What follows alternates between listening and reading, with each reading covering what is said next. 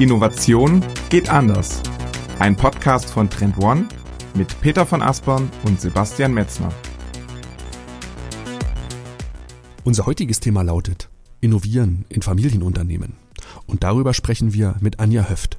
Sie ist Director Digital Strategy bei Stiel. Wir fragen, wie funktioniert Innovation in einem großen Familienunternehmen und welche Prozesse, Methoden und Tools kommen dabei zum Einsatz. Wir sprechen viel über die Kundenzentrierung, die ein wesentlicher Teil des Innovationserfolges von Stiel ist. Projekte wie die Mietplattform Flenders, das digitale Logbuch für die Forstwirtschaft oder den Sägetrainer PAP sind Beispiele für Innovationen, die Kunden langfristigen Nutzen bieten sollen. Wenn ihr erfahren wollt, wie Anja das Portfolio-Management in der Frühphase von Innovationen organisiert, solltet ihr auf jeden Fall bis zum Schluss dranbleiben. Also nur viel Spaß und mitten rein in Folge 25. Herzlich willkommen zur Folge 25 des führenden Innovationspodcasts Innovation geht anders. Mit mir, Peter von Aspern aus Hamburg und wie immer zugeschaltet aus Berlin. Ist Sebastian Metzner auch in meinem Namen. Herzlich willkommen zur Folge 25. Und Peter, du, Hand aufs Herz, hast du dir, wie in der letzten Folge kurz erzählt, die Laufschuhe bereits bestellt und sind sie zu Hause per Päckchen eingetroffen? Ähm, also die erste Frage muss ich mit Nein beantworten und deshalb ist auch die zweite Frage leider negativ. Also ich habe das mir, ich habe mir das auf die auf meine To-Do-List gesetzt tatsächlich und, und, und, und habe hab den Entschluss äh, gefasst, das eines Tages mal zu machen. Ähm, ja, aber äh, derweil esse ich weiter Schokolade und, und trinke Maibockbier. Das ist gut. Dann übernehme ja. ich den Part, indem ich dich jetzt jede Woche frage und vielleicht so den sozialen Druck etwas erhöhe. Sag ja, Bescheid, wenn du einen Laufpartner brauchst, den finden wir dir dann auch noch, ne? weil alles, was auf zwei Beinen herkommt, das ist ja dann sozusagen dringlich. Aber lass uns gerne in das Thema heute starten, ähm, denn wir haben uns das Innovieren in Familienunternehmen einmal vorgenommen. Ein sehr, sehr spannendes Thema, wie wir finden. Und lass uns zum Anfang noch mal ein bisschen die Frage nach dem Warum klären. Ja, absolut. Also ähm, ja, eigentlich aus zweierlei Gründen. Zum einen sind Familienunternehmen äh, definitiv äh, das Rückgrat des Mittelstands, ähm, vor allem ja auch hier in, in Deutschland. Also viele, viele große Weltmarktführer, ähm, sogenannte Hidden Champions, sind Familienunternehmen. Und der andere Grund ist, dass Familienunternehmen auch aus der Innovationsperspektive ein sehr spannender Betrachtungsgegenstand sind, weil sie eben aufgrund ihrer Eigentümerstruktur in der Regel für langfristige Unternehmensstrategien und für Beständigkeit stehen und damit eben auch für langfristige Innovationsstrategien. Und das ist natürlich ein sehr spannender Aspekt, den wir ähm, gleich im Folgenden ein bisschen äh, beleuchten wollen. Und was vielleicht auch noch ja, vor dem Hintergrund der Corona-Krise auch dazu kommt, ist, dass Familienunternehmen auch sich als sehr resilient gezeigt haben äh, in Bezug auf solche Krisensituationen wie jetzt eben auch die Corona-Krise. Das ist sicherlich auch nochmal ein ganz spannender Aspekt. Und ja, um das Thema so äh, ein bisschen näher zu beleuchten und auch vor allem Praxiseinblicke dazu zu bekommen, haben wir uns eine Expertin eingeladen. Und zwar die Frau Dr. Anja Höft vom Familienunternehmen Stiel. Anja, herzlich willkommen in unserem Podcast. Schön, dass du dabei bist. Vielen Dank. Hallo. Super. Ähm, Anja, am besten ähm, ja, stellst du dich selber erstmal kurz vor und erzählst so ein bisschen, was du eigentlich bei Stiel machst, so was deine Rolle ist und, und gerne auch so ein bisschen vielleicht, ähm, wie du da hingekommen bist, wo du, wo du heute bist. Ja, sehr gerne. Ähm, ich bin äh, bei Stiel in der Digitalisierung und zwar seit äh, ungefähr zweieinhalb Jahren und dort für die Themenbereiche Digitalstrategie und Innovation zuständig. Mhm. Ich bin davor ähm, bei äh, Bosch gewesen als Innovationsmanagerin in unterschiedlichen äh, Sparten sozusagen und äh, wollte dann nochmal wirklich was anderes sehen und hatte schon sehr viel von der Stil-Digitalisierung gehört. Und da gab es zufällig eine offene Ausschreibung und äh, so hat sich das okay. zusammengetan. Ähm, genau, also wir sind die Digitalisierung an sich bei Stil, die gibt's seit so circa vier Jahren. Wir sind jetzt mittlerweile 15 Mitarbeiter und eben ganz unterschiedliche Teams. Und äh, ich bin sozusagen in, in meiner Personalunion äh, für Digitalstrategie und Innovation da. Mhm. Ja, insgesamt haben wir äh, mehrere Teams bei uns in der Digitalisierung. Ähm, wir haben das größte Team, ist das äh, Kompetenzzentrum. Ähm, dort wird, wird die Entwicklung von Geschäftsmodellen zu, äh, vorangetrieben, aber auch die Entwicklung von digitalen Fähigkeiten. So ein bisschen mhm. die Frage, was ist jetzt eine digitale Fähigkeit? Äh, wir verstehen darunter äh, zum einen Big Data, also Big Data Analyse, Generierung von, von Daten, aber auch kundennahe Softwareentwicklung beispielsweise wir haben einen Kollegen, der sich bei uns ums Venturing kümmert, also sprich um die äh, Kooperation mit Startups, aber auch um, äh, das, um Minderheitenbeteiligungen in Startups. Wir haben jemanden, der sich bei uns um die Kommunikation kümmert, auch ein ganz wichtiger Bereich, äh, gerade äh, weil wir als Digitalisierung, äh, wir sind zwar äh, direkt angeknüpft, also wir sind Teil des, äh, wie wir es nennen, Stammhauses, ähm, ja. aber es ist natürlich so, wir sind, äh, ich sag's mal so, the new kids on the block, gerade weil es uns erst seit vier Jahren gibt. Ähm, und natürlich ist es so, dass da auch viele Transformationsprozesse einfach mitlaufen. Ja, also wir merken natürlich, dass sich auch durch uns das Unternehmen ein Stück weit äh, verändert einfach. Und das ist ganz wichtig, dass wir jemanden haben, der auch diese Kommunikation zum Stammhaus immer aufrechterhält und da wirklich auch alle ähm, dass, dass, dass da die Mitarbeiter auch ein Stück weit mitgenommen werden natürlich. Dann haben wir jemanden, der sich äh, uns um die Partnerschaften kümmert, weil wir eben auch festgestellt haben, gerade als Mittelständler, Partnerschaften sind enorm wichtig für uns, um die digitale Transformation wirklich voranzutreiben. Ähm, und wir haben ähm, eine Tochtergesellschaft noch, die Stil Digitale Produkte GmbH. Äh, das ist mhm. unser Company Builder, in dem werden unsere Geschäftsmodelle und Service, Services äh, hingebracht zum Wachsen und Skalieren in Ruhe sozusagen. Ja, und seid, seid ihr sozusagen so ein Stück weit auch dann die, die Vorstufe sozusagen zu diesem Company Builder, also dass das quasi dann so von euch aus dann initiiert wird und dann, wenn es dann in die Nutzung gehen soll, schiebt ihr das dann sozusagen weiter an diesen Genau, genau, kann man, kann man so sagen, genau. Ich meine, natürlich gibt es auch immer unterschiedliche Wege. Das ist eben ein Weg, dass, dass, äh, dass wir Dinge vorentwickeln, das dann übergeben wird. Es können auch Dinge äh, aus anderen Bereichen kommen oder es kann auch sein, dass sich mal aus einem Startup etwas ergibt, was direkt in den Company Builder reinkommt. Mhm. Und wenn wir uns so einen typischen Tagesablauf von dir mal vorstellen dürfen, wie würde der denn aussehen? Wie sieht der aus? Ja, vielleicht sage ich da, bevor ich auf den, äh, auf den Tagesablauf äh, eingehe, noch so ein bisschen, was, äh, was, was so mein Aufgabenbereich im Konkreten ist. Also ich sage immer, ich, ich bin so für drei Säulen zuständig. Das eine ist die Säule Methodik. Das heißt, ich kümmere mich ganz viel um Design Thinking und Kundenzentrierung. Ich bin auch als Design Thinking Coach äh, ausgebildet und kann dann eben Trainings geben, versuche auch mhm. ganz viel Wissen zu vermitteln zu dem Thema, ähm, habe einen eigenen Blog im, im Unternehmen, äh, in dem wir zweimal die Woche bloggen. Und zwar unter anderem äh, zu, zu Kundenzentrierung, aber auch äh, zu, zu Microtrends, kann ich vielleicht schon mal sagen, dass das sozusagen der Trend Explorer da ein ganz wichtiger Teil ist von meinem Arbeitsalltag. Ähm, und ich begleite natürlich auch Gruppen und Projekte mit Design Thinking. Ähm, mhm. Dann die zweite Säule ist so ein bisschen Innovation, Inspiration. Das heißt, ähm, ähm, eben wirklich auch zu schauen, ähm, was in unseren Ökosystemen, also wo in unseren Ökosystemen gibt es denn ähm, Potenziale für digitale Geschäftsmodelle, für Services, also beispielsweise digitaler Forst. Das ist ein super spannender Bereich, mit dem äh, beschäftige ich mich jetzt seit über einem Jahr. Ich äh, bin jetzt auch so gefühlt eine, eine halbe Försterin, ja, weil es ist eine eigene Sprache, eine eigene Welt und ganz, ganz spannend, ähm, weil das eben auch etwas ist, was ähm, ja, wo, wo man noch ganz viel digital auch transformieren kann. Ähm, ich mache dann auch viele so Frühphasenprojekte, gerade im digitalen Forst war das jetzt im letzten Jahr äh, ganz viel, also so ein bis sechswöchige Design Thinking Sprints, viel mhm. Kundeninterviews, Prototypenentwicklung, ähm, einfach um für uns eben zu schauen, wo gibt es Möglichkeiten für neue Lösungen.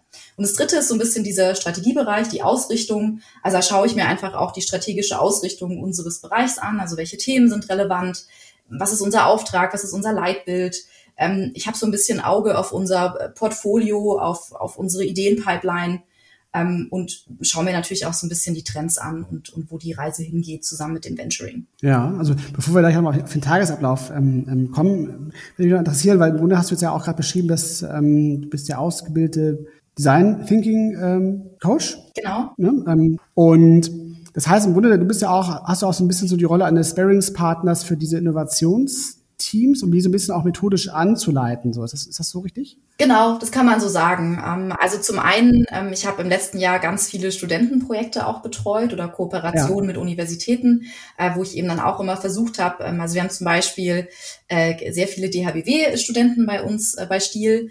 und da habe ich dann immer so drei oder vier DHBW-Studenten, die dann sechs bis acht Wochen da sind und die betreue ich dann wirklich durch einen kompletten Design Thinking Sprint.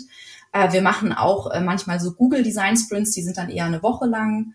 Ähm, mhm. oder eben je nachdem, also ich bekomme auch relativ häufig einfach Anfragen aus den Fachbereichen, die dann irgendwie sagen, hey, wir haben dieses oder jedes Thema, jenes Thema, ähm, könntest du uns da äh, Design Thinking, also erstens ist das Thema etwas für Design Thinking, weil ich sage auch immer, nicht jedes Thema ist da gleich gut geeignet. Äh, und wenn es mhm. was ist, dann so, sofern ich irgendwie kann, unterstütze ich da methodisch ähm, und versuche eben auch über die Trainings ähm, ja, die Leute auch ein Stück weit zu schulen, ähm, eben dann auch auf mich zuzukommen, wenn sie dann Themen haben, wo, wo sie methodischen Support brauchen. Und ist halt sozusagen dieses, dieses Initial zu solchen Innovationsprojekten, also kommt dann eben auch nicht immer nur durch, durch euch aus dem Innovationsbereich, sondern auch schon mal so aus den operativen Units sozusagen, dass die sagen, ja, wir haben ja ein Thema aufgedeckt und, und möchten da gerne Support haben, ähm, das als Projekt aufzugleisen und da methodisch richtig vorzugehen. Genau, also je nachdem, ähm, ich arbeite auch zum Beispiel viel mit der Personalabteilung zusammen, äh, die unterschiedliche mhm. Challenges haben, die man mit Design Thinking machen kann. Ähm, und daneben eben auch je nachdem, ob es äh, Produktmanagement ist oder Entwicklung, die können sich eben jederzeit oder die wissen auch, sie können sich an mich wenden ähm, mit, mit Themen. Also das kommt durchaus auch aus den anderen Fachbereichen, natürlich nicht nur von uns. Also äh, kann man schon sagen, bei Stil ist bitte jeder für Innovation zuständig und das sehen auch äh, würde ich sagen, alle so. Dann kommen wir jetzt nochmal zurück vielleicht auf diese Frage mit dem Tagesablauf und vielleicht nochmal einfach so einen praktischen Blick zu haben in deiner Arbeit. Ja, also genau. Erstmal kann man sagen, seit fast einem Jahr bin ich im Homeoffice. also ich bin schon noch ab und zu im Büro, aber äh, nicht so häufig. Äh. Und mein Tagesablauf sieht eigentlich äh, so aus, dass ich in sehr vielen Koordinationsterminen stecke, gerade um irgendwie neue Themen aufzugleisen, mir anzuhören, wenn jemand ein Thema hat und einfach zu schauen, so äh, kann ich da unterstützen oder gibt es noch einen anderen Kollegen? Ähm, ich bin auch nicht der einzige Coach bei Stil, ähm, der irgendwie unterstützen kann, wenn ich es nicht kann. Dann ist relativ viel auch konzeptionieren und äh, gerade so dieser analytische Teil. Also ich habe eigentlich, sage ich immer so, zum einen so eine schöne äh, Balance aus Kreativität und, und ähm, Analytik, was ich total schätze. Und es ist sehr, sehr abwechslungsreich. Also ich habe vielleicht mittwochs einen ganzen Tag Design Thinking Training, donnerstags den ganzen Tag Calls für irgendwie äh, Themenkoordination. Ähm, und dann habe ich vielleicht irgendwie den Freitagvormittag, um irgendwie an, an einem neuen Konzept zu konzeptionieren in irgendeiner Form, ja, oder da was voranzutreiben. Also ähm, ganz ähm, ganz abwechslungsreich, kann man wirklich sagen. Ähm, einmal die Woche habe ich zum Beispiel auch eine Redaktionssitzung für äh, unseren internen Blog, äh, wo wir über die nächsten Artikel sprechen, die wir mhm. eben dann auch veröffentlichen wollen. Ähm, ja, also viel, äh, viel Kommunikation mit meinen Kollegen, viel Netzwerken auch, auch so ein bisschen in die Organisation reinhören, ähm, was so passiert, äh, welche Themen gerade vorangetrieben werden. Und bevor es weitergeht, eine kurze Unterbrechung in eigener Sache. Ich darf euch heute wieder unser neues Webinar Learning from the Corporates vorstellen.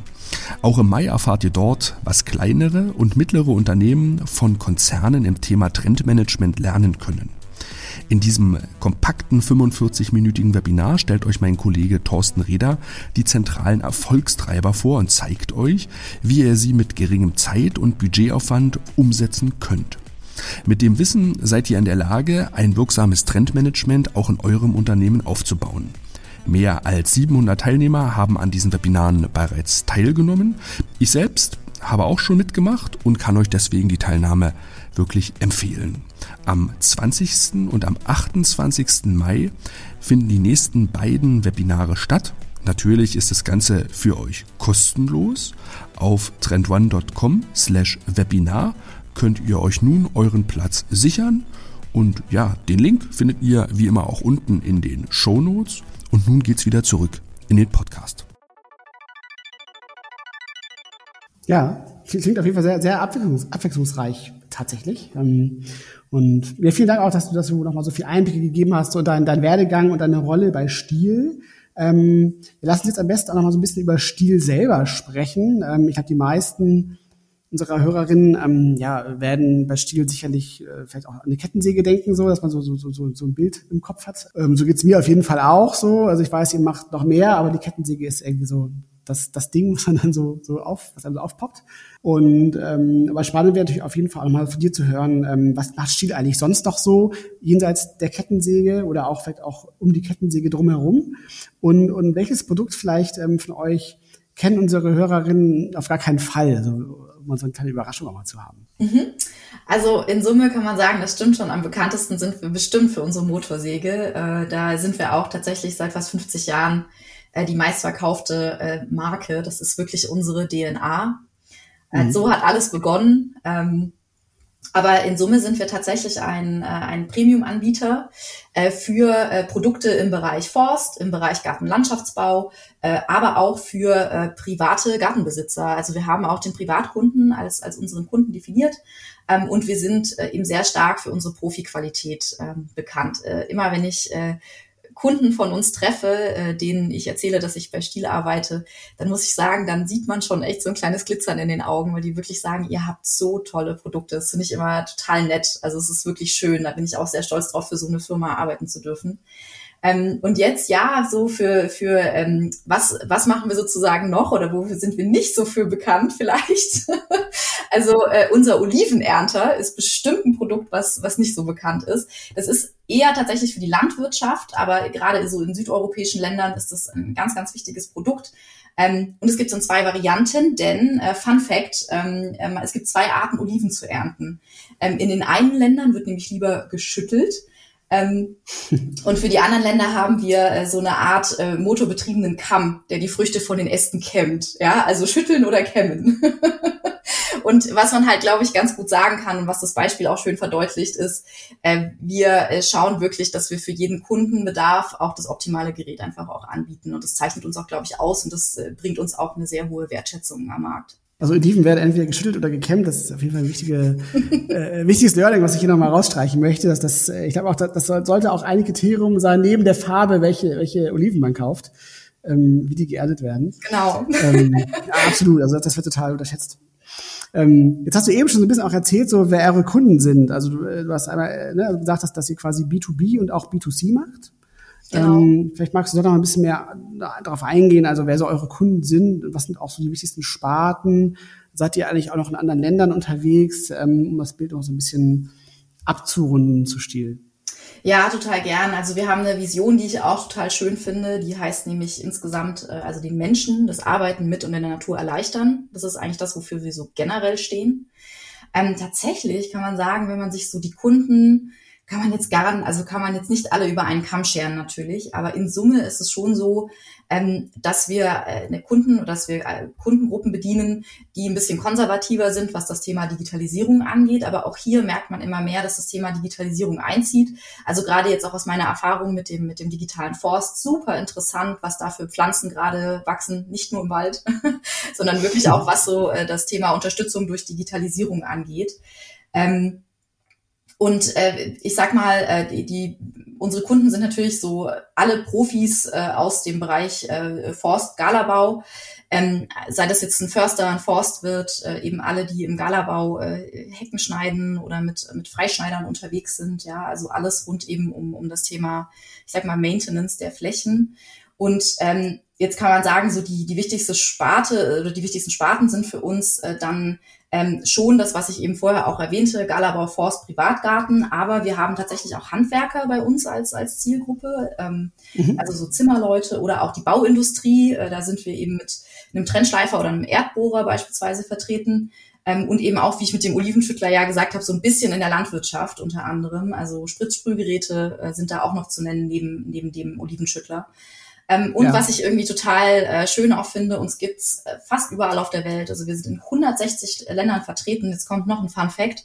Fast äh, 90 Prozent unseres Umsatzes machen wir nicht in Deutschland. Mhm. obwohl wir ein, ein deutsches Familienunternehmen sind. Und wo sind, dann, wo sind dann eure Kernmärkte? Ist das dann Nordamerika, Asien? Wo, wo werden die meisten Motorsägen gekauft? Also ein äh, großer Markt äh, ist tatsächlich äh, auf jeden Fall die USA. Nordamerika sind wir auch äh, sehr, sehr bekannt, ja. Aber wie ist das? Ähm ähm, also im Grunde, also es ist eigentlich fast so, so, ein typischer so deutscher Hidden Champion, nur halt nicht hidden, weil Stil kennt man halt, ne? Genau. Also Im Grunde ist es eine klassische Story, dass man da echt wahrscheinlich auch recht früh, nämlich mal an, dann auch diese Internationalisierung äh, losgetreten hat, sozusagen, oder? Genau, ja, also das hat, das hat eben natürlich schon in, äh, in, den, in den 60ern begonnen, oder mhm. beziehungsweise, mhm. also es gehörte einfach wirklich auch schon lange ähm, äh, zur, äh, zu, sag ich mal, ja, Firmengeschichte, einfach sich sehr stark zu internationalisieren. Hm. Nur ist ja Stiel ein Unternehmen, was natürlich ähm, eine lange, lange Tradition hat, 1926, glaube ich, gegründet. Ne? Ja. Ähm, trotzdem habt ihr es geschafft, den Kern als Familienunternehmen zu behalten und diese Kultur auch sehr, sehr wertzuschätzen. Auf der anderen Seite aber auch super innovativ zu sein. Vielleicht kannst du uns so ein bisschen mal mitnehmen in diesem Punkt, wie schafft ihr es als Familienunternehmen innovativ zu sein Und ja, wie wirkt sich dieses Thema Familienunternehmertum bei euch aus auf das ganze Thema Innovation? Ich, ich kann es vielleicht am ehesten so begründen, wie oder beziehungsweise erklären, wie ich es eben von meinem vorherigen Arbeitgeber Bosch auch sagen würde. Ähnlich wie ein Stiftungsunternehmen habe ich den Eindruck, ähm, dass wir damit ähm, auch eher längerfristig ausgerichtet gerichtet sind, auch was das Thema Innovation dann eben angeht. Ja, also da geht es eben nicht um den nächsten Quartalsbericht, sondern wir sind einfach in der Lage, ähm, auch durch, äh, durch das Commitment der Familie einfach Dinge längerfristig uns anzuschauen und, und anzugehen. Ähm, was ich total schön finde, ist, dass so die Mitarbeiter und auch deren Wohlergehen, das liegt der Familie sehr am Herzen. Wir sind auch ein sehr, sehr großer Ausbildungsbetrieb, das ist total schön. Ähm, und ich finde, es hat man jetzt auch wieder ganz vermehrt in der Corona-Pandemie äh, gemerkt, dass einfach äh, für die Familie das auch sehr im Mittelpunkt stand, dass es uns als Mitarbeitern einfach auch gut geht, ja, und dass wir dadurch gut durchkommen.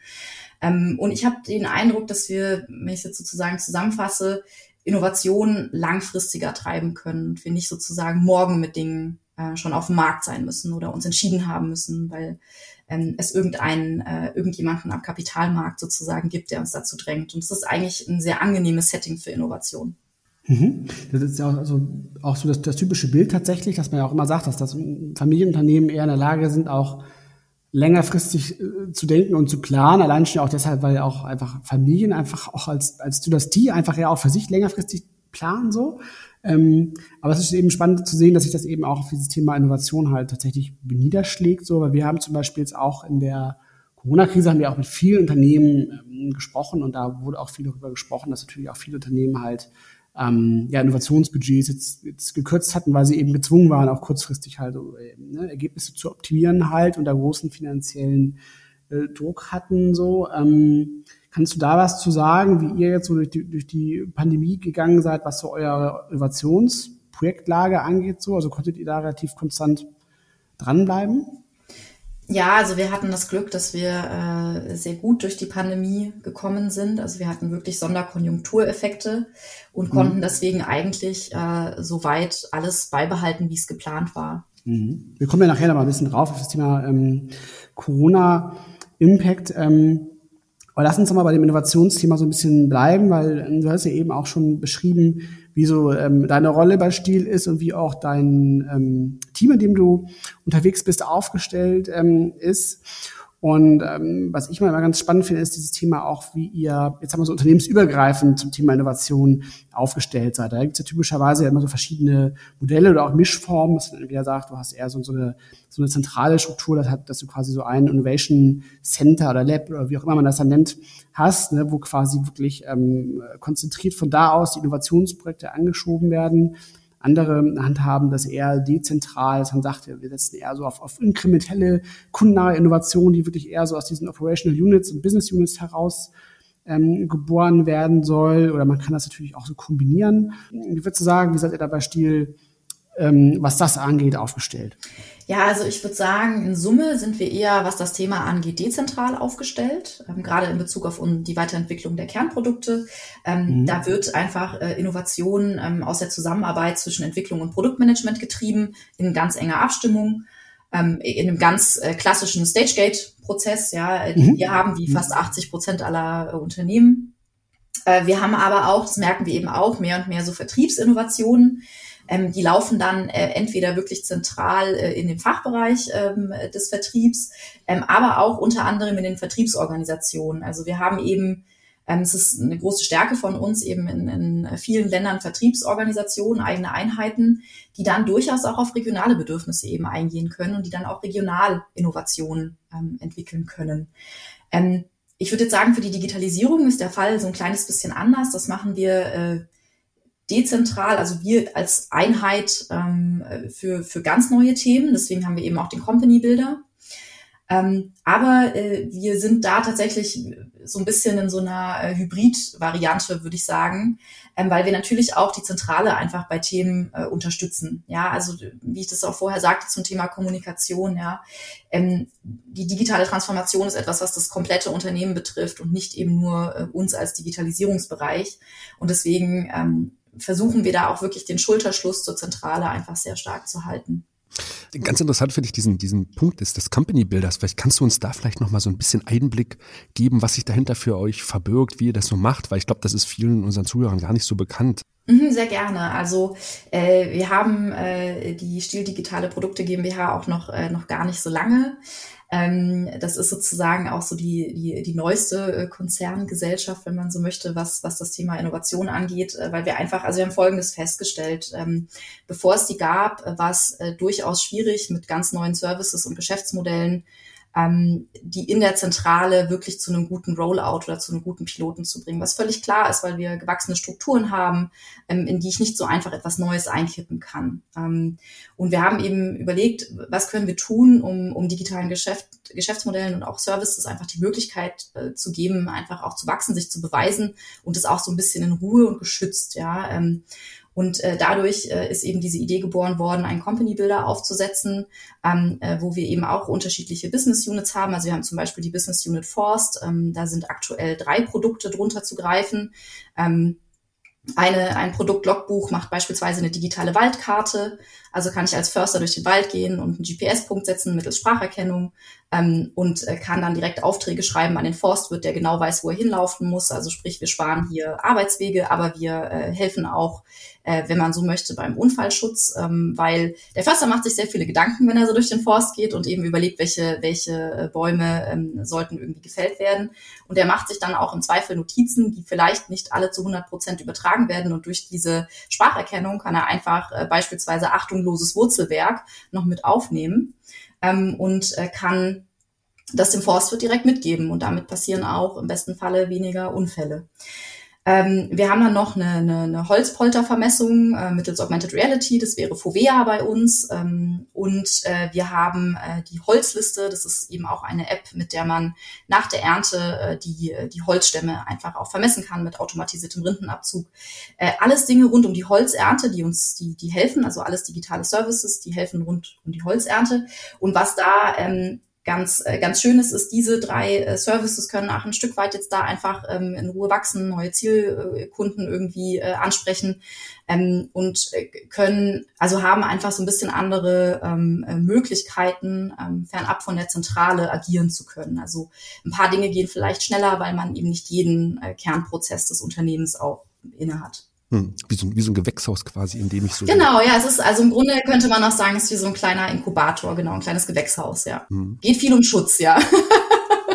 Ja, das ist ja mal ein interessanter Fakt, weswegen auch ne, entsprechend das losgelöst von größeren Kernstrukturen oder Kernprozessen gemacht wird, weil dieses Immunsystem, was in diesen großen Unternehmen zu Hause ist, ne, in einem Organismus, ist ja auch ein Stück weit innovationsfeindlich und tötet vielleicht auch neue Ideen, dass vielleicht gerade solche digitalen Geschäftsmodelle oder auch, ich sag mal so radikale oder disruptive ähm, Innovationsideen losgelöst vom Kerngeschäft ähm, aufgestellt werden müssen, dort ja bessere Wachstumsbedingungen haben um da dann auch zu kleineren Erfolgen zu kommen, die sie Stück für Stück dann in den Markt rein iterieren, sodass das Immunsystem dann nicht mehr ganz so stark anschlägt und dann ein Stück weit wieder kooperiert werden können dann im, im Nachgang.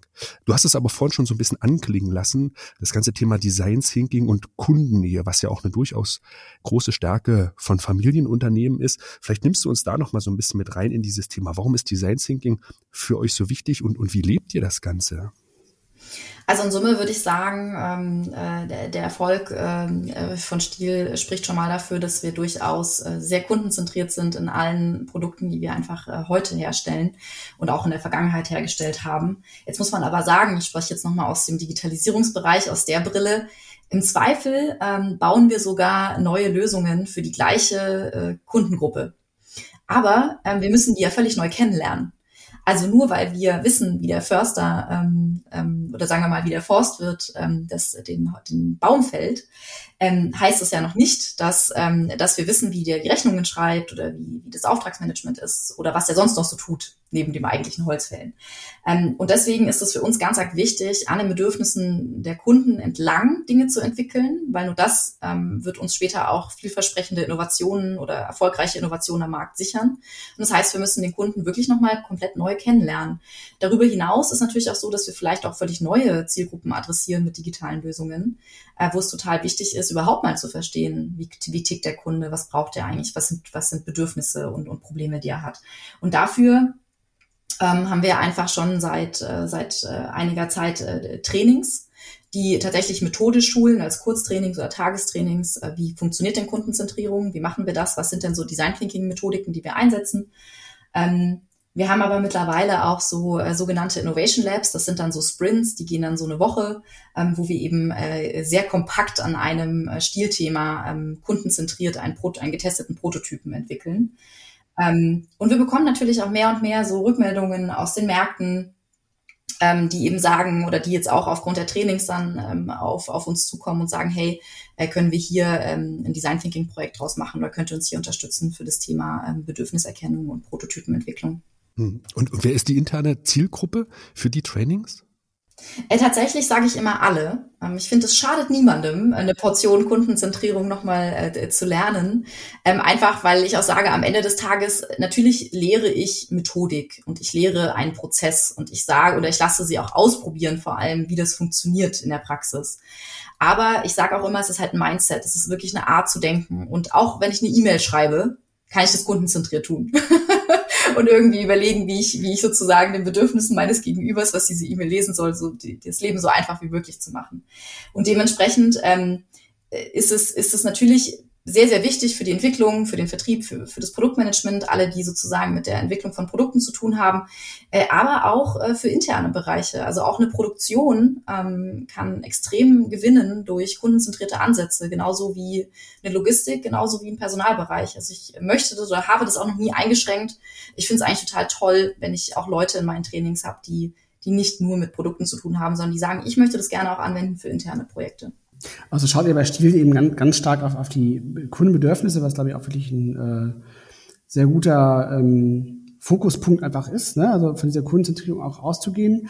Und genauso wichtig ist es ja aber auch, und das macht ihr ja auch, das wissen wir ja, weil ihr ja auch ähm, unser Kunde seid, ähm, beschäftigt ihr euch ja auch mit den zukünftigen Kundenbedürfnissen und eben auch mit den Faktoren, die die zukünftigen Kundenbedürfnisse und Märkte eben auch prägen werden. Ähm, also ich will darauf hinaus, dass ihr natürlich auch mit euch mit Trends beschäftigt und mit Trendradaren arbeitet. Korrekt. Ähm, genau, genau. Das, äh, ja. ich bin nicht überrascht, dass du das verstehst, genau. Ähm, genau, das heißt, ihr arbeitet ja auch mit, mit Trendradaren. Wir hatten also mit Trendradare hatten wir schon in, in ähm, mehreren Folgen zuvor diesem Podcast gesprochen und auch schon so ein bisschen so erläutert, ähm, warum man mit Trendradaren arbeitet, eben also um es aber ganz kurz ähm, zu wiederholen. Ähm, Trendradare dienen ja dazu, dass du dir eben durch die Bewertung von Trends einen Überblick verschaffst, welche Trends sind eigentlich ähm, aus der Sicht von Stil halt von besonderer Relevanz, welche Trends haben für euch den größten Impact, welche Trends haben den größten Reifegrad und das ist eine wichtige Ausgangsgrundlage, ähm, um eben von da aus zu überlegen, halt welche Rückschlüsse muss er dann bei Stil entsprechend ziehen, um damit entsprechend umzugehen. Ja? Und ähm, das wird, wird mich auf jeden Fall persönlich auch mal natürlich ganz stark interessieren, wie ihr tatsächlich auch bei euch operativ für diesen Trendradaren arbeitet und was ihr eigentlich mit diesen Informationen auch ganz konkret eigentlich macht. Also was zieht ihr für euch da raus? Mhm. Also ich fange mal an, äh, wie, äh, wie ich ihn in der Digitalisierung bei uns nutze. Und mhm. da hat er im Grunde drei Anwendungsfälle. Also das, äh, das eine ist tatsächlich für, oder beziehungsweise ich, ich sage jetzt mal nicht nur Radare, sondern ähm, ich, ich sehe das immer so ein bisschen als eins, das Thema ähm, äh, Mikrotrends ähm, und auch äh, quasi, äh, aber auch äh, beispielsweise äh, gekoppelt mit dem Trendradar, gekoppelt mit den Innovationsprojekten, die man da hinterlegen kann. Mhm. Also es ist für mich irgendwie mhm. mittlerweile wirklich so ein Gesamtkonstrukt, ja. Und das eine ist, äh, dass wir für strategische Themen, also gerade jetzt auch hier digitaler Forst, habe ich schön mir ein Workspace eingerichtet und einfach ähm, schaue mir einfach sehr stark an, welche Mikrotrends prasseln da rein, die was mit Bäumen und dem Wald zu tun haben oder auch neuen Technologien, die da vielleicht spannend sind. Ähm, das andere ist, dass ich da ganz stark auch nach Inspirationen suche, also auch nochmal auf Mikrotrendebene. Das heißt, äh, wir posten die Inspiration der Woche auf unserem internen Blog. Ähm, wenn ich äh, einen Ideenworkshop leite zu einem Thema, ähm, dann schaue ich eigentlich immer einmal rein und gucke mir irgendwie zu dem Thema verschiedene Mikrotrends, aber auch Makrotrends an. Ähm, es ist äh, gerade für so, so Trendworkshops ist es super toll, einfach sich da so 20 Makrotrends rauszunehmen und die auch in der Gruppe dann zu diskutieren. Ähm, und natürlich, klar, ähm, verschaffe ich mir auch so ein bisschen einen Überblick über die Megatrends, so für größere Entwicklungen und Beobachtungen. Und das Dritte, mhm. für das ich jetzt ganz konkret den Trendradar anwende, ist ähm, für unser Portfolio-Management. Also ich nutze den Trendradar vielleicht sogar ein bisschen anders, ähm, als ihn andere Unternehmen nutzen, weiß ich gar nicht, aber wir managen unsere Pipeline damit. Ähm, das heißt, äh, für, für mich ist es ein Frühphasentool mhm. äh, für Frühphasen-Innovationsmanagement. Ähm, das heißt, ich habe mir eigene Megatrends gebaut. Das ist eben so ein bisschen äh, analog zu unseren Ökosystemen mit noch ein paar mehr.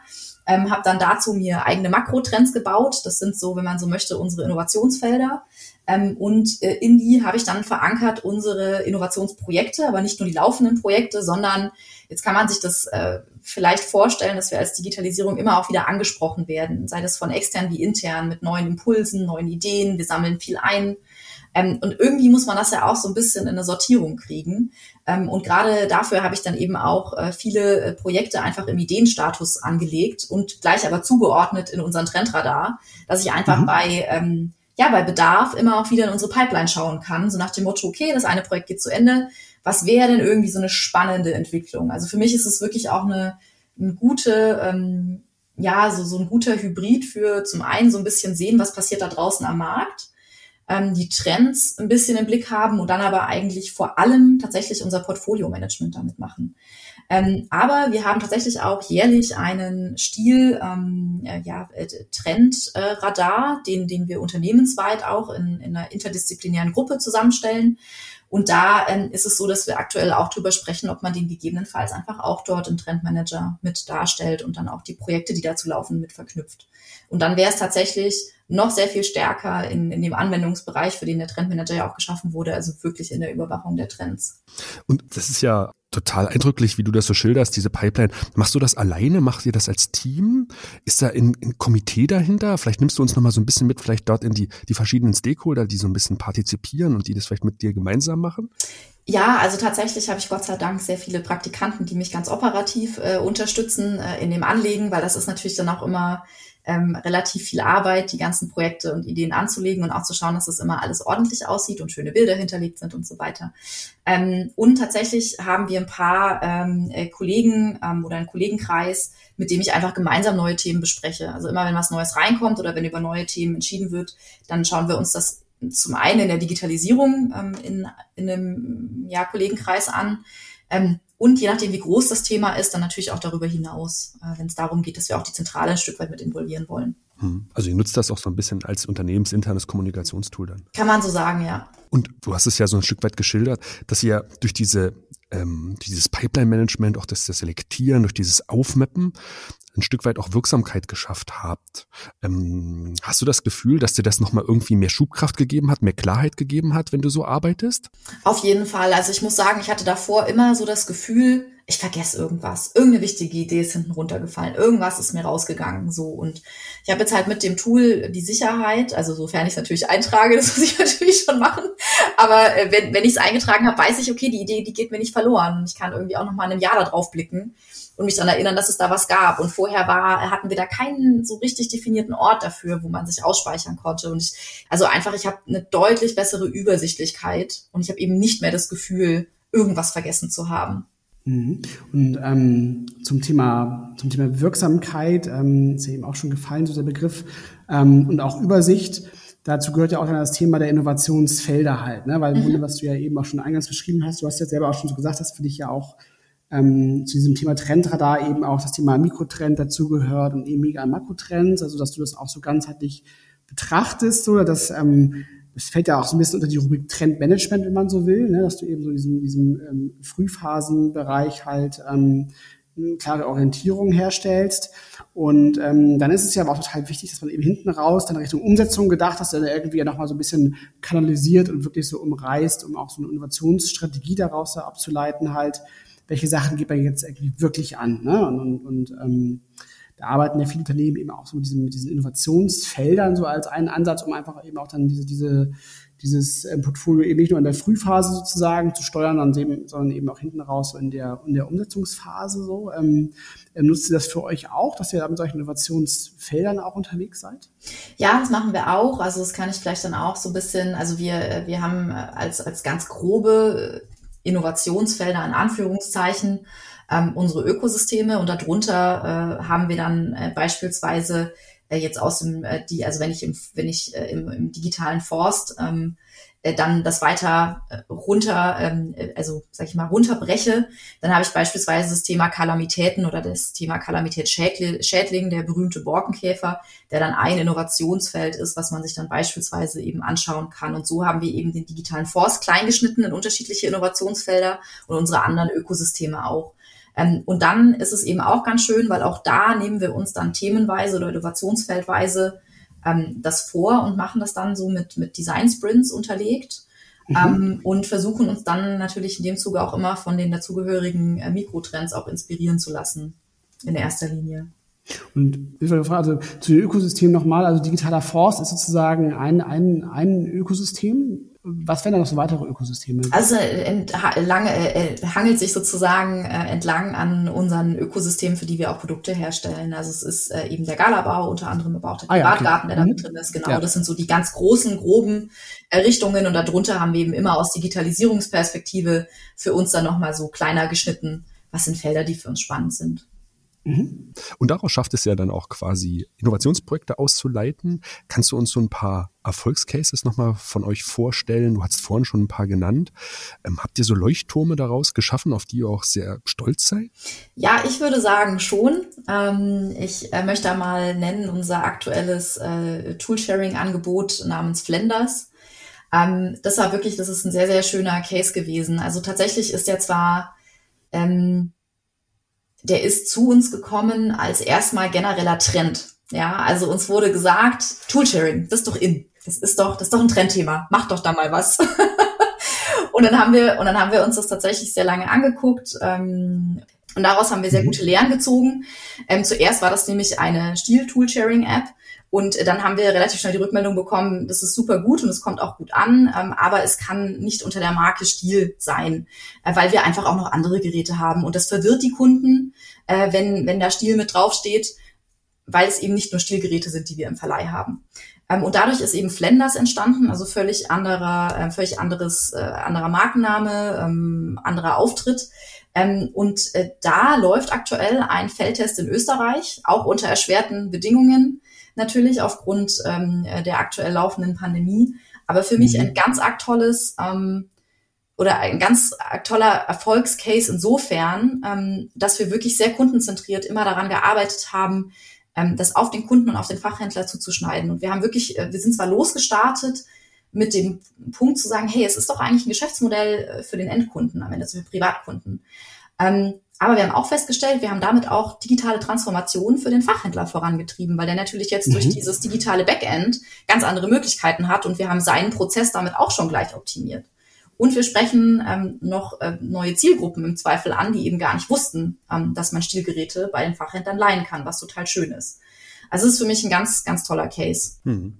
Insgesamt auf diesem großen äh, sozioökonomischen Trend ne, des, des Post-Ownerships unterwegs. Ich denke, dass auf jeden Fall, wenn man den langen Atem dazu hat, sicherlich zum Erfolg werden wird, weil ich glaube, der Wertewandel wird hier voranschreiten, dass man nicht alle Dinge, die man benutzt, auch, auch besitzen muss. Ne, und gerade die jüngeren Zielgruppen, die häufig damit sehr affin unterwegs sind, die werden auch mal irgendwie ein Stückchen älter. Die nehmen das, glaube ich, vom von der Konsumkultur her auch mit dann in ihr, in ihr Erwachsenenalter. Aber gibt's noch ein weiteres Beispiel, was für euch so ein Stück weit den, den Erfolg nach vorne trägt? Ja, also es, äh, wir haben noch äh, ein äh, Projekt, den oder ein, ein Produkt, den Segentrainer. Das ist, äh, das ist auch eine sehr schöne Geschichte, weil wir da einen Virtual Reality Segensimulator hatten. Ein ganz tolles Produkt. Das war für, Messe, äh, für Messeauftritte gemacht. Ähm, damit kann man in Virtual Reality Bäume fällen oder Holzstamm schneiden. Ähm, das ist total, also es war auch wirklich, ich habe das auch selber mal ausprobiert, man hat wirklich das Gefühl, man steht im Wald. Und dann hat man eben überlegt, wie können wir daraus äh, ein, ein Geschäftsmodell äh, machen oder einen Service, ähm, also das wirklich nicht nur für Messen zu verwenden. Und haben dann im Zuge ähm, von tatsächlich einem Innovation Lab auch festgestellt, da könnte man schon ein Geschäftsmodell draus machen, aber man muss da einfach noch mal so ein bisschen tiefer einsteigen. Also tendenziell äh, hat man eben erstmal festgestellt, es gibt ein Bedürfnis, nämlich eine bestimmte Art des Segens, Segen unter Spannung, das ist sehr kompliziert mhm. und haben festgestellt, super tolles Bedürfnis gefunden. aber die, die Lösung passt nicht so gut, äh, gerade weil man sehr viel Updates machen muss. Es war relativ teuer natürlich, das ganze System. Äh, und dafür haben die das nicht oft genug getestet. Ähm, und was ich auch da sehr, sehr stark fand, war einfach zu sagen, okay, wir ziehen das Pflaster ab, so sehr wir alle verliebt waren in die Lösung und müssen nochmal in eine Iteration gehen, weil das Bedürfnis ist toll, aber die Lösung passt jetzt halt leider nicht. Ähm, und haben daraus dann ein neues Konzept entwickelt, die Segentrainer-App, die in verschiedenen Szenarien äh, quasi per App ähm, dem Feuerwehrmann beibringt, wie man unter Spannung richtig sägt, also immer wieder auch zum Auffrischen des Wissens. Und bisher können wir sagen, ähm, kommt wahnsinnig gut an. Äh, die Kundenzentrierung hat uns auch da wieder geholfen, dass es so gut ankommt, so, so meine Meinung. Äh, aber auch die Iteration war ein ganz wichtiger Erfolgsfaktor, so wie bei Flenders eben auch. Ähm, nicht zu sagen, ja, dann ist es halt so, äh, sondern wirklich auf den Kunden zu hören und wirklich auch zu sagen, also Learnings sind unsere Währung. So, das ist das, was, was für uns das Wichtigste ist, damit das Produkt nachher auch gut wird. Ist das, ist das ein Messkriterium bei euch? Weil wir haben auch in einer letzten Folge mal so ein bisschen über Innovations-KPIs gesprochen. Messt ihr das dann auch, die Learnings? Nee, tatsächlich äh, messen wir das nicht, aber wir als Digitalisierungsbereich wissen das für uns, dass das halt wirklich unsere Währung ist, aus, aus dem, was wir da draußen hören, zu lernen. Ja, ich versuche gerade, wie, ich äh, den Übergang vom, vom äh, Segentrainer zu Corona zu kommen. Ähm, Auch in der Pandemie müssen Bäume gefällt werden. ja, genau. absolut, genau. Und, und durch die Corona-Krise sind wir auch alle unter Spannung. Und ähm, das ist natürlich schon absolut die Frage halt, ähm, jetzt habe ich es doch geschafft. Ja. Äh, danke für die Hilfe, ähm, ähm, wie sich die Corona-Krise dann tatsächlich so auf, auf, also auf seine Arbeit ausgewirkt hat, aber eben auch auf Stil insgesamt, weil ähm, ich habe das, das, also ein Stichwort ähm, war ja auch schon so ein bisschen Digitalisierung des Vertriebs. Ähm, und ähm, lass uns doch erst bei dir persönlich mal so starten. Also, weil wie, wie, wie hast du es so erlebt, einfach in deinem persönlichen Arbeitsumfeld jetzt das letzte Jahr, wie ist es dir so ergangen? Also ich bin seit wirklich März letzten Jahres fast nur noch im Homeoffice. Ich habe mir auch pünktlich zum Lockdown den Fuß gebrochen. Das heißt, so arg viel Klar. bewegen konnte ich mich eh nicht. Das, das, das kam dann passend, genau. Ähm, ich habe tatsächlich, also ich habe zum einen festgestellt, dass ich 100 Prozent meiner Themen auch von zu Hause aus machen kann. Und jetzt Achtung, ich war immer ein großer Verfechter von, Design Thinking Workshops kann ich nur on-site machen. Das kann ich nur physisch durchführen. Es geht nicht anders. Mhm. Und ich mhm. habe mich eines Besseren belehren lassen. Das war mein großes Learning des letzten Jahres, weil ich hatte halt zwei mhm. Möglichkeiten, keine Trainings mehr machen oder eine andere Möglichkeit finden. Also auch da das Pflaster abziehen und so gucken, was für, was für Alternativen habe ich und bin total äh, glücklich, dass das auch remote total gut geht. Also ich habe meine Meinung komplett revidiert dazu, dass man das nicht auch remote machen kann. Ähm, in Summe war es natürlich auch äh, für viele Kollegen eine sehr schwere Zeit, gerade wenn man irgendwie noch Kinderbetreuung und so weiter hatte oder eben nicht. Also ich habe hier die komfortable Lage, auch ein eigenes Arbeitszimmer zu haben. Ähm, das hat natürlich auch nicht jeder. Also es ist natürlich auch einfach eine Phase gewesen, die für, für uns alle, ja, die hat schon, glaube ich, Spuren hinterlassen. Also ähm, entweder, weil man eben total viel mit Kinderbetreuung und Job irgendwie noch versuchen musste, das, das unter einen Hut zu bringen ähm, oder auch, weil ja doch so viel Unsicherheit auch plötzlich da war. Ähm, und mhm. für mhm. uns jetzt als Unternehmen würde ich sagen, wir sind damit echt ganz gut umgegangen. Für uns war es ein riesen Digitalisierungshub, also wirklich Umgang mit digitalen Tools, Webkonferenzen aufsetzen, durchführen. Ähm, kann jetzt mittlerweile jeder Mitarbeiter ähm, man merkt dann vielleicht auch mal noch, dass das ein oder andere Tool auch fehlt. das ist auch was, was uns dann aufgefallen ist, was dann noch schön war. Ähm, mhm. Aber insgesamt muss man echt sagen, so alle Mitarbeiter haben echt versucht, mit super hoher Motivation einfach alles weiterlaufen zu lassen, was irgendwie geht. Ähm, und das ist ein Spirit, der als Unternehmen einen auch sehr gut durch diese Phase jetzt äh, gebracht hat und getragen hat. Ähm, und in Summe ähm, hat Stiel sich dann natürlich auch die ganze Zeit sehr darum bemüht, einfach die Gesundheit der Mitarbeiter ähm, ja auch in den Vordergrund zu rücken und alles dafür zu tun, dass wir sicher arbeiten können, dass wir auch unter Pandemiebedingungen ähm, ja unsere Arbeit so auch machen können. Also sei das jetzt, dass vielleicht mal Lizenzen gefehlt haben, da hat Stiel ganz schnell nachgesteuert und einfach geguckt, dass, dass, äh, dass wir alle wieder arbeitsfähig sind. So. Ähm, und was ich total nett fand, wir haben letztes Jahr, bevor, äh, bevor es die Pflicht gab, dass es nur noch medizinische Masken und FFP2-Masken gab, äh, haben wir äh, Stielmasken zugeschickt, also Stoffstielmasken zugeschickt bekommen mit dem Logo drauf. Und das fand ich eine echt total nette Geste. Ähm, und die Postkarte dazu habe ich hier tatsächlich noch an meiner Wand hängen, so wo auch einfach draufsteht, bleiben Sie gesund. So, das war einfach, fand ich sehr, fand ich wirklich eine sehr, sehr nette Geste, ja. Ja, zeichnet ja auch Familienunternehmen so ein bisschen als Caretaker so aus. Hat sich denn an eurer Innovationspipeline durch Corona was geändert? Sind neue Dinge hinzugekommen, die vorher nicht mit dabei waren? Sind andere Anforderungen an euch gestellt worden? Also ich, äh, wir sind tatsächlich, haben wir seit März äh, letzten Jahres auch einen Online-Shop.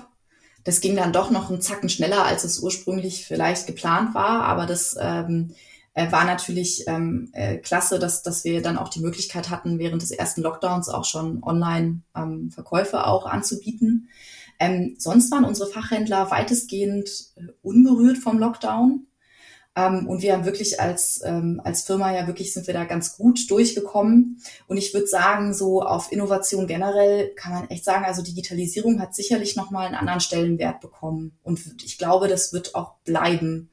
Ähm, und es ist natürlich gerade für den Bereich, in dem ich arbeite, durchaus Rückenwind. Ja, also das auch mhm. nochmal zu überdenken an der einen oder anderen Stelle. Und ich habe auch das Gefühl für unsere Kunden, äh, setzt da vielleicht so ein kleines Umdenken ein, auch die Digitalisierung mehr, mehr zu äh, priorisieren oder auch die Transformation da in die Richtung voranzutreiben. Mhm. Also, du ja vorhin auch schon erwähnt, dass die, die, die, eure Zielgruppe so ein Stück weit konservativer ist in Bezug auf Digitalisierung halt und dass das sich dann auch so ein Stück weit verschiebt. Aber sag mal ganz kurz wegen dem Online-Shop, das fand ich so mal interessant, weil ja so dieses Thema ähm, also Digitalisierung von Vertriebsstrukturen ist ja sich also auf jeden Fall eins der großen Themen halt, was auch so im B2B-Bereich durch Corona halt stark nach vorne gegangen ist. Wir hatten das ja auch schon, Sebastian, schon mal so einer Podcast-Folge ähm, letztes Jahr auch besprochen. Ähm, aber das war jetzt bei euch so ein bisschen aber auch eine glückliche Fügung, dass ihr den, den Online-Shop dann schon so in der Pipeline hattet wahrscheinlich. Ne? Genau, ne? genau. Also es war wirklich glückliche Fügung und ich glaube, man hat dann einfach noch geschaut, dass man vielleicht einen Monat früher fertig ist, so ungefähr. Ah ja, okay. Mhm. Dann lass uns zum Abschluss noch mal so ein bisschen vielleicht in verschiedene thematische, inhaltliche Bereiche so ein bisschen hineingehen und so einen Ausblick vielleicht wagen. Ähm, ja, was sind eigentlich so Trends, Themen, die dich ja in der Zukunft ganz, ganz stark begleiten werden? Also ich kann sagen, zum einen wird mich, glaube ich, das Thema Forst noch ein bisschen begleiten. Ähm, da passiert gerade so viel. Also es ist zum einen natürlich ein Thema mit ganz viel äh, Purpose, äh, weil es dem deutschen Wald einfach aufgrund vom Borkenkäfer mhm. einfach auch nicht so besonders gut geht. Und es ist ein super schönes Gefühl, hier auch zu überlegen, ähm, ja, wie, wie kann man hier auch technologisch unterstützen, welche Trends kommen da, äh, die uns irgendwie auch helfen in die Richtung. Ähm, und ansonsten äh, ist ganz spannend äh, Robotik, aber auch künstliche Intelligenz, ähm, aber auch aus gegebenem Anlass das Thema New Work. Ne? Also so, wie arbeiten wir zukünftig zusammen? Wie, wie sehen hybride Zusammenarbeitsformen aus? Wie, wie arbeiten wir nach der Pandemie zusammen und was sind da auch für Trends, die, die man da sieht, die, die andere Branchen beispielsweise schon verfolgen? Ja, das finde ich ganz, ganz, ganz spannend. Ähm, und bin einfach, ja, einfach sehr, sehr gespannt, was da ähm, jetzt so in den nächsten Jahren noch an Entwicklungen auf uns zukommt. Hast du eine Antwort auf, auf die Frage, wie, wie das Unternehmen Stil aus deiner Sicht, vielleicht wenn wir es ganz weit in die Zukunft denken, so im Jahre 2050 aussehen könnte? Also ich würde sagen, im Grunde sind wir hoffentlich immer noch unserer Vision treu, äh, den Menschen das Arbeiten mit und in der Natur zu erleichtern und haben auch weiterhin Produkte, die genau das unterstützen. Aber ich sag's mal so, ich glaube, die Produkte werden 2050 ganz, ganz anders aussehen, ohne zu wissen, was da genau dahinter steckt. Aber ich denke, gerade durch, durch die Digitalisierung wird da sich ganz viel bewegen, aber auch durch andere technologische Entwicklungen ähm, werden wir immer noch das Gleiche tun. Wir werden immer noch dieser Vision treu sein oder treu bleiben, aber einfach mit ganz anderen Produkten, mit einer anderen Interpretation dessen. Wow, ja, das war super, super spannendes Interview. Äh, Anja, vielen herzlichen Dank für diese spannenden Insights. Ich glaube, wir haben ganz viel mitnehmen können, einfach wie, wie Innovation in einem großen Familienunternehmen wie Stiel tatsächlich funktioniert, ähm, wie ihr da aufgestellt seid, dass ihr einen sehr großen Fokus ähm, auf das Thema Kunden habt und da sehr kundenzentriert vorgeht. Ich denke, dass das ist sehr, sehr deutlich geworden. Ähm, das ist auch so eine ganz klare Stärke auch von vielen, vielen Familienunternehmen, aber wahrscheinlich insbesondere auch, auch von Stiel.